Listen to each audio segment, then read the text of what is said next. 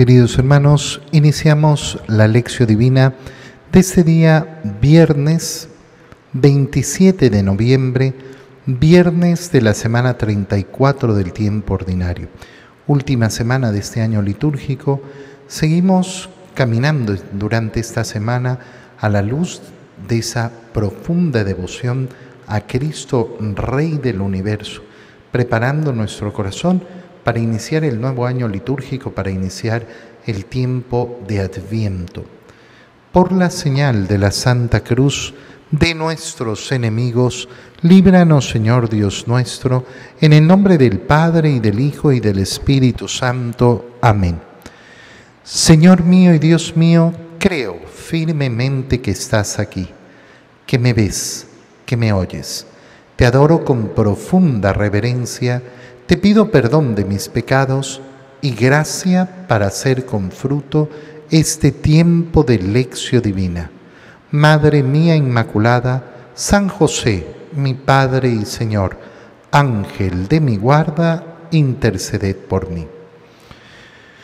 Continuando con la lectura del libro del Apocalipsis del apóstol San Juan, leemos hoy el, el capítulo 20, versículos 1 al 4, versículos 11, versículo 11 hasta el capítulo 21, versículo 2. Yo, Juan, vi un ángel que bajaba del cielo con la llave del abismo y una gran cadena en la mano.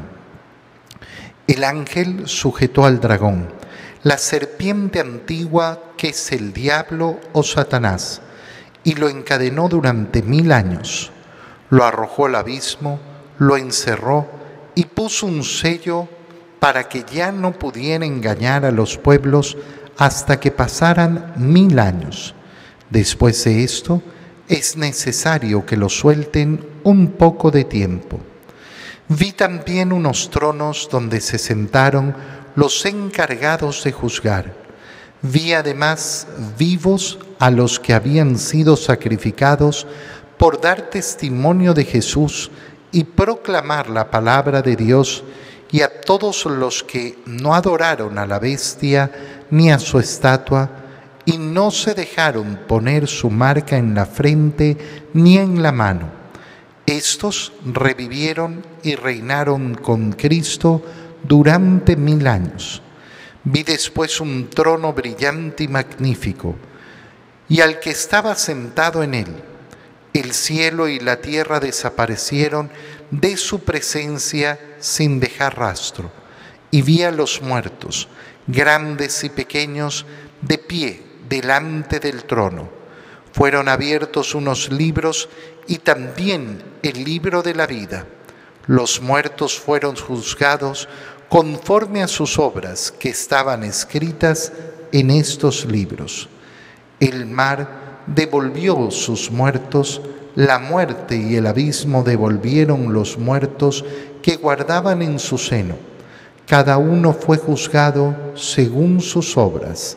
La muerte y el abismo fueron arrojados al lago de fuego. Este lago es la muerte definitiva y a todo el que no estaba inscrito en el libro de la vida lo arrojaron al lago de fuego.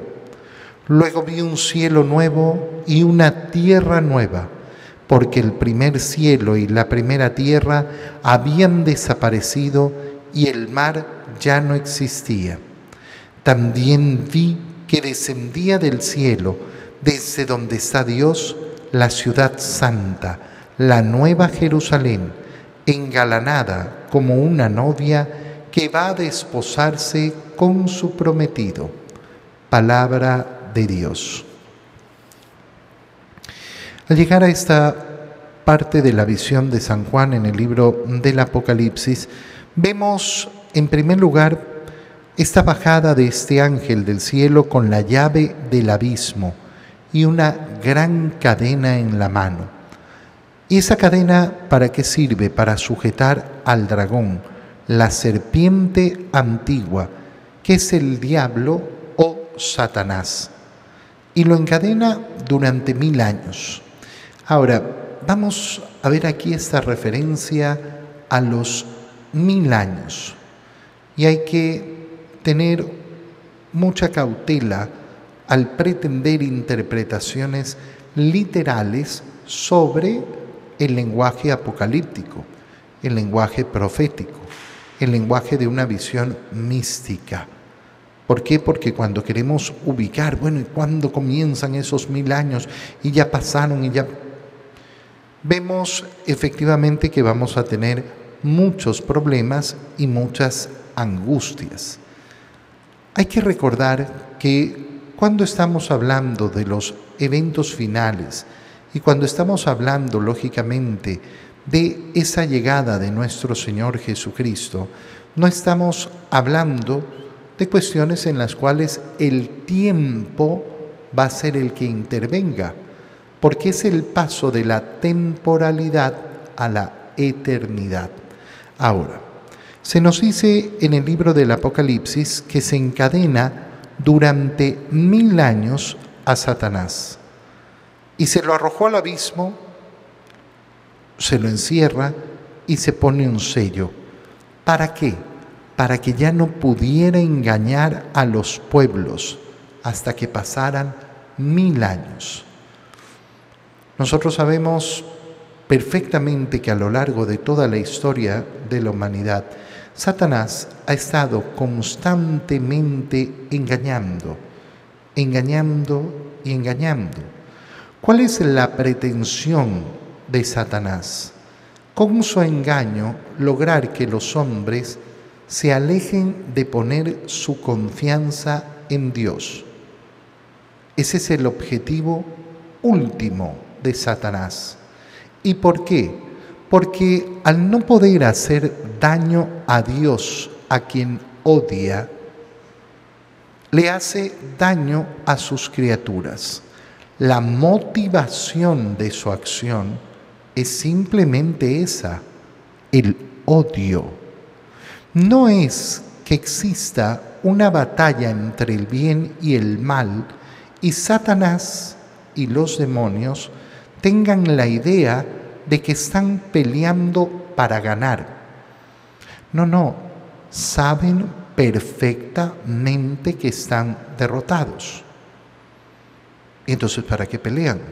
Por odio, por puro odio absolutamente nada más. Fíjate en los seres humanos.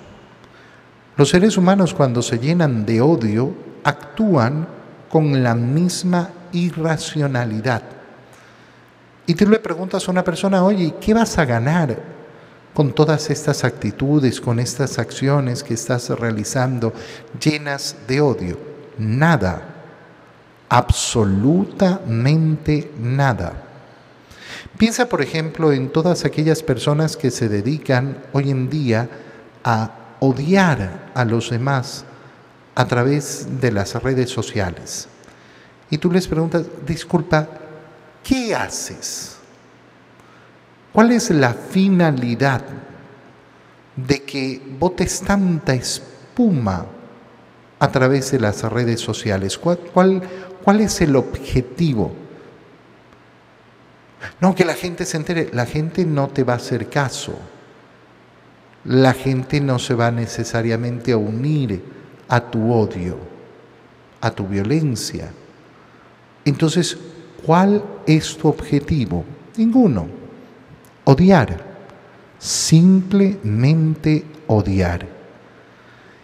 Y el demonio en esa acción, como nos dice el libro del Apocalipsis, a lo que se dedica es engañar a los pueblos. Y vemos que esa acción entonces no se ha detenido nunca. No es que han venido mil años en que los pueblos no han sido engañados. No, no, no ha sucedido.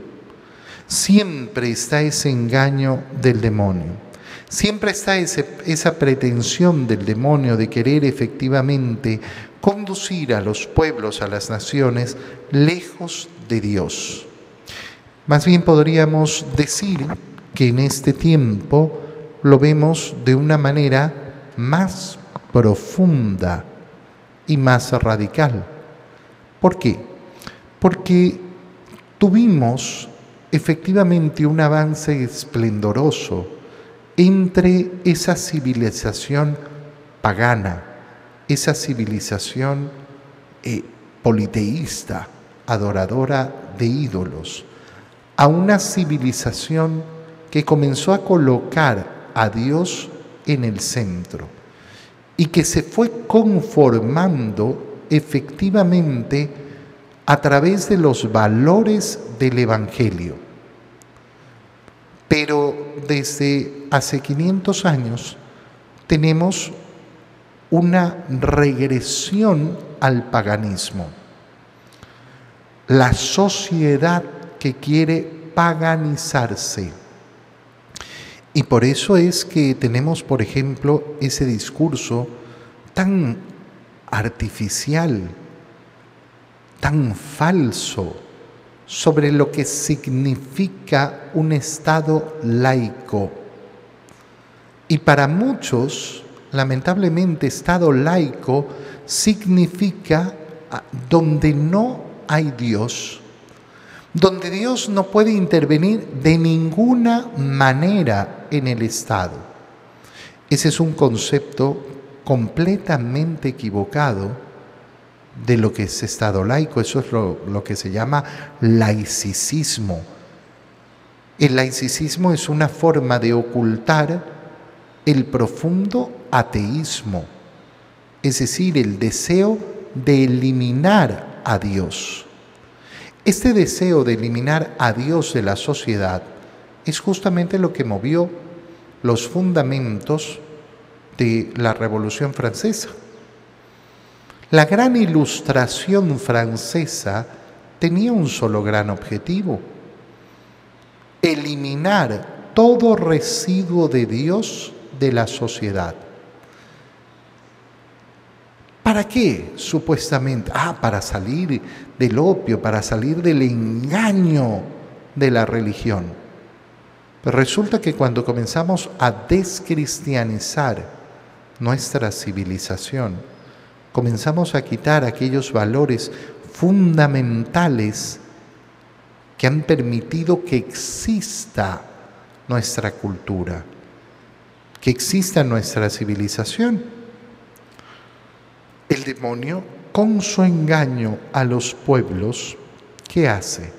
Que los corazones de las naciones crean que hacen justicia creando un ambiente donde Dios tiene que estar relegado solo y exclusivamente a lo privado. Por eso es tan importante esta celebración que hemos realizado el día domingo de Cristo Rey del universo. Por eso es tan importante que durante esta semana hagamos crecer en nuestro corazón esa devoción a Cristo Rey y la mantengamos constantemente en nuestro corazón. Cuando decimos Cristo Rey, estamos diciendo que sobre el Estado, iluminando el Estado, impregnando la cultura, tiene que estar el reino de Cristo. Que no es lo mismo que decir que, la, eh, que el Estado tiene que obligar a la religión, que el Estado tiene que obligar a sus ciudadanos a tener una fe u otra. No, eso sería un absurdo sería un absurdo en nuestras épocas, pero donde se desarrolla efectivamente una verdadera libertad. ¿Para qué? Para profesar públicamente, no en privado, públicamente mi fe. Donde efectivamente yo puedo sentirme no solo libre, sino encontrar esa necesidad que tiene el corazón cristiano para proclamar a su Señor delante de todos. Después de esos mil años en que Satanás estará encadenado, se lo soltará. Dice el libro del Apocalipsis, es necesario que lo suelten un poco de tiempo. Y esto nos hace reflexionar sobre por qué a Satanás se le permite su acción en el mundo. Es un gran misterio, porque nosotros podríamos decir, bueno, si Satanás está engañando a los pueblos, si Satanás ha generado tanto mal, tanto daño, ¿por qué entonces Dios no lo aprisiona? ¿Por qué Dios simplemente no lo encierra? Para mí, que además tengo que realizar esa labor de exorcista, lógicamente que es esa lucha continua contra el demonio. Y entonces pudiéramos preguntarnos, bueno, ¿y por qué? ¿Por qué el Señor además permite que haya una desgracia tan grande para un ser humano como son las posesiones. El libro del Apocalipsis lo único que nos dice es que es necesario. Es necesario. Y cuando nosotros leemos esto y no encontramos, bueno, ¿y cuál es la necesidad? Es el momento en que tenemos que recordar que muchas veces no vamos a tener respuestas esto para ciertas personas es completamente frustrante. ¿Por qué no voy a saber? ¿Por qué no puedo saber? Mira, cuando un niño está creciendo, hay respuestas que no se le dan. Hay respuestas que no puede obtener. Y todos estamos de acuerdo en que es así. ¿Por qué? Porque es un niño porque en la medida que vaya creciendo efectivamente irá encontrando y buscando y tendrá acceso a esas respuestas. ¿Y quién decide? Deciden sus papás con esa autoridad que tienen los papás de no darle todavía ciertas respuestas. Bueno, recuerda las palabras del Señor, tenemos que hacernos como niños. Como niños no significa ignorantes y no significa que no debamos preguntarnos y no significa eh, que mm, yo no debo crecer en el conocimiento y en la ciencia. No, eso no significa. Significa que hay realidades a las cuales me enfrento donde tengo que agachar la cabeza y decir, Dios sabe más. Y si el Señor me ha dicho es necesario, entonces el punto de partida es ese, que es necesario. No lo entiendo. Bueno, lo acepto. Lo acepto en mi condición de criatura delante de mi Creador. Podemos, en todo caso, entender que hay una necesidad de que el ser humano se enfrente al mal, que combata al mal. Hay una necesidad de que el corazón del hombre, para gozar de la bienaventuranza eterna, muestre efectivamente su amor y elija con mucho sacrificio servir a su Señor. Vi también unos tronos donde se sentaron los encargados de juzgar. Vi además vivos a los que habían sido sacrificados por dar testimonio de Jesús. Fíjate cómo la visión de Juan incluye no solo a los doce apóstoles que son los encargados de juzgar, se lo había dicho el Señor, se sentarán sobre doce tronos para juzgar a las naciones, sino que además ve a todos aquellos que han dado su vida, aquellos que han muerto mártires. Y fíjate las palabras que utiliza San Juan, vi vivos a esos mártires. La iglesia por eso tiene tanto aprecio por la celebración de los mártires ¿Por qué? Porque son una gloria, son una fuerza, son un gigantesco poder de la vida de la iglesia. Aquellos que han dado su vida defendiendo qué? A su rey, a Cristo. Dieron testimonio de Jesús y proclamaron la palabra de, de Dios. Y además, ¿a quienes más ve vivos? A todos aquellos que no adoraron la bestia ni su estatua, ni se dejaron mancar ni la frente ni la mano. Aquellos que no se dieron ante las mentiras de Satanás. Aquellos que no rindieron culto a cualquier otra cosa que no sea Dios. Qué cantidad de cultos que llenan nuestra sociedad. Cultos, idolatrías a la banalidad, a la superficialidad, cultos a la superstición, cultos a la brujería, cultos al final del día a Satanás. Y estos revivieron y reinaron. Vi después un trono brillante y magnífico y al que estaba sentado en él. Es decir, a ese cordero que se ha sentado en el trono principal. ¿Y qué sucede entonces? El cielo y la tierra desaparecieron de su presencia sin dejar rastro. Aquí se nos habla de esa destrucción del mundo. Y ya vamos a ver cómo al final de esta parte del Apocalipsis retomamos esa idea que es sumamente importante. Todos los muertos, grandes y pequeños, fueron puestos delante del trono. Se abrieron los libros y se juzgaron. Fíjate ¿Cuántas veces se dice cuál es el modo de juzgar? Fueron juzgados conforme a sus obras, que eran todas conocidas. No hay nada desconocido. El mar devolvió a los muertos. La muerte y el abismo devolvieron los muertos. Es decir, no hay un muerto que, ay no, es que se murió ahogado y, y nunca se encontró el cuerpo. La, el momento de la resurrección es para todos.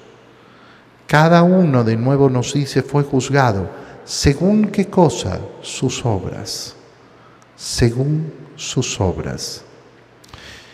Qué bonito es recordar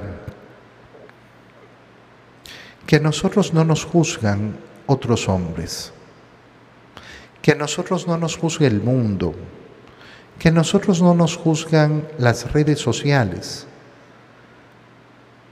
a nosotros nos juzgan nuestras propias obras, nuestras propias obras y nada más.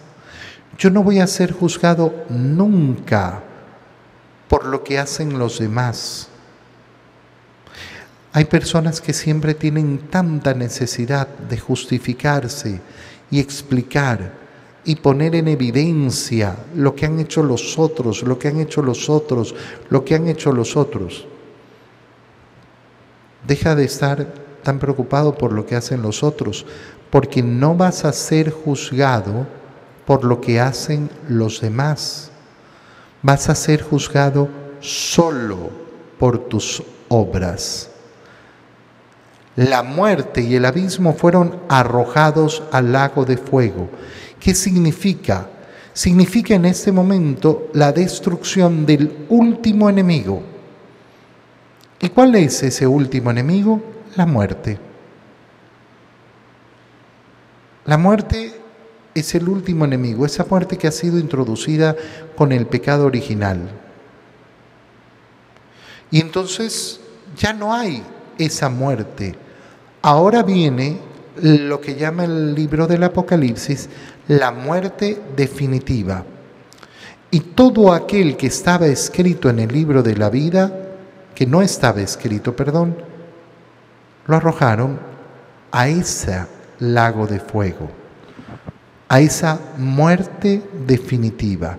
Es decir, después de este juicio, no hay más, no hay más. No, es que bueno, los que están en el infierno van a tener una segunda oportunidad. No, no. Si algo tenemos claro es que la oportunidad que tenemos, y tenemos muchísimas, son todas en esta vida. Tienes esta vida y yo tengo esta vida para ganar esa vida eterna. Entonces retoma el tema del cielo nuevo y la tierra nueva. Vi ese cielo nuevo y esa tierra nueva porque el primer cielo y la primera tierra habían desaparecido. ¿Qué significa? ¿Significa la destrucción del mundo? Sí, pero atento, la destrucción para construir el nuevo mundo. ¿Y por qué es necesario construir un nuevo mundo? Un mundo donde se apliquen las leyes naturales propias de la inmortalidad. Un mundo donde efectivamente las cosas ya no produzcan daño a los demás. Es un mundo donde yo no voy a morir quemado, pero el fuego quema, sí, y el cuerpo se quema, el cuerpo de acuerdo a nuestra naturaleza actual, sí. Y el fuego actual tiene la propiedad de quemarnos. La destrucción entonces es para recrear, hacer nuevas todas las cosas. Y vi también la ciudad de Dios, la Jerusalén celeste, la nueva Jerusalén engalanada como novia. ¿Y cuál es esa nueva Jerusalén? La iglesia. La iglesia es la nueva Jerusalén, la esposa de Cristo. Es decir, todos aquellos que vivimos en esa profunda unión a Cristo,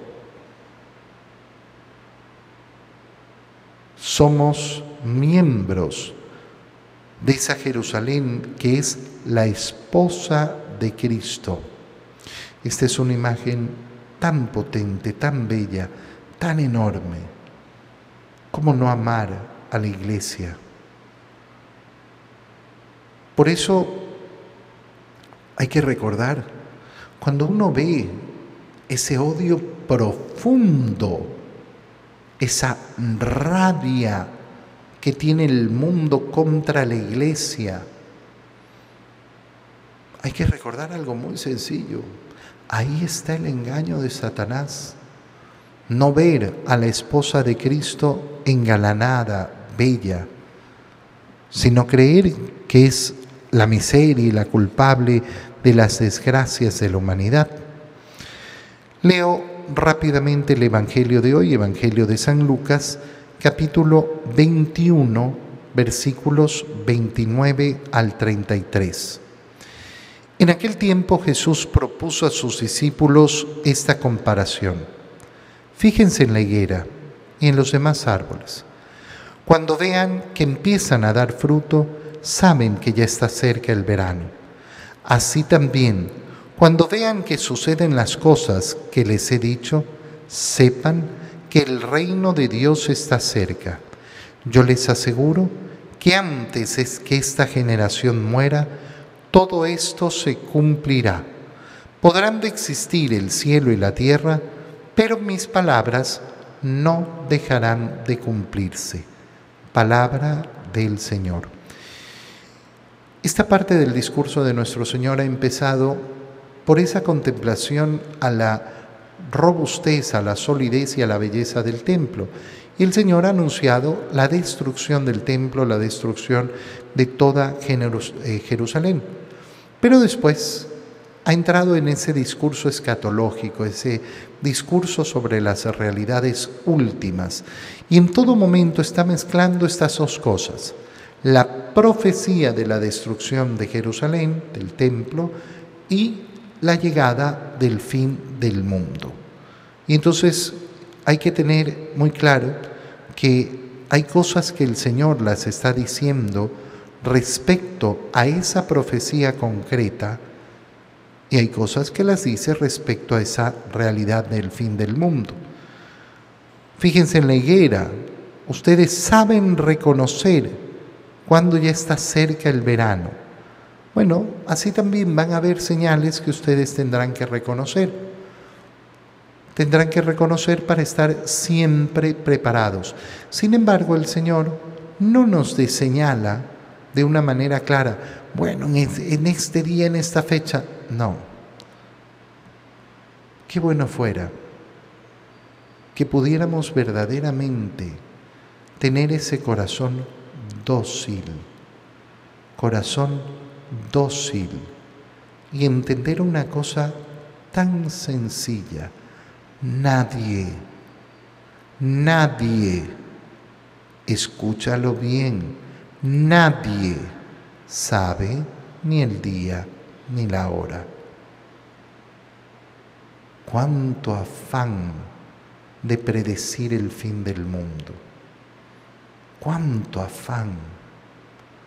Hoy en día también en muchos grupos religiosos, devotos, y que de lo único que hablan es que ya, ya el fin del mundo, el fin del mundo, los últimos tiempos. Hermano mío, lee un poco de historia y date cuenta cuántas veces grupos que parecían muy buenos y personas que parecían muy buenas y grandes místicos y que tenían una visión no sé qué, han predicho el fin del mundo. No ha sucedido. ¿Y por qué no ha sucedido? Porque el momento en que suceda, sucederá. Y el Señor vendrá como un rayo del cielo. Estamos concluyendo ya esta semana dedicada a Cristo Rey.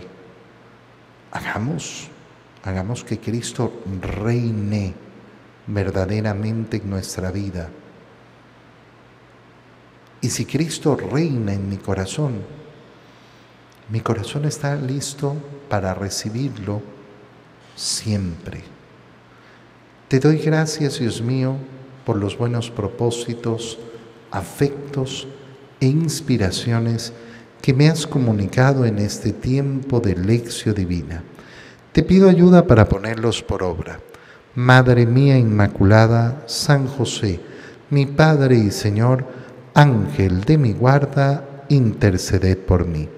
María, Madre de la Iglesia, ruega por nosotros. Un feliz fin de semana para todos.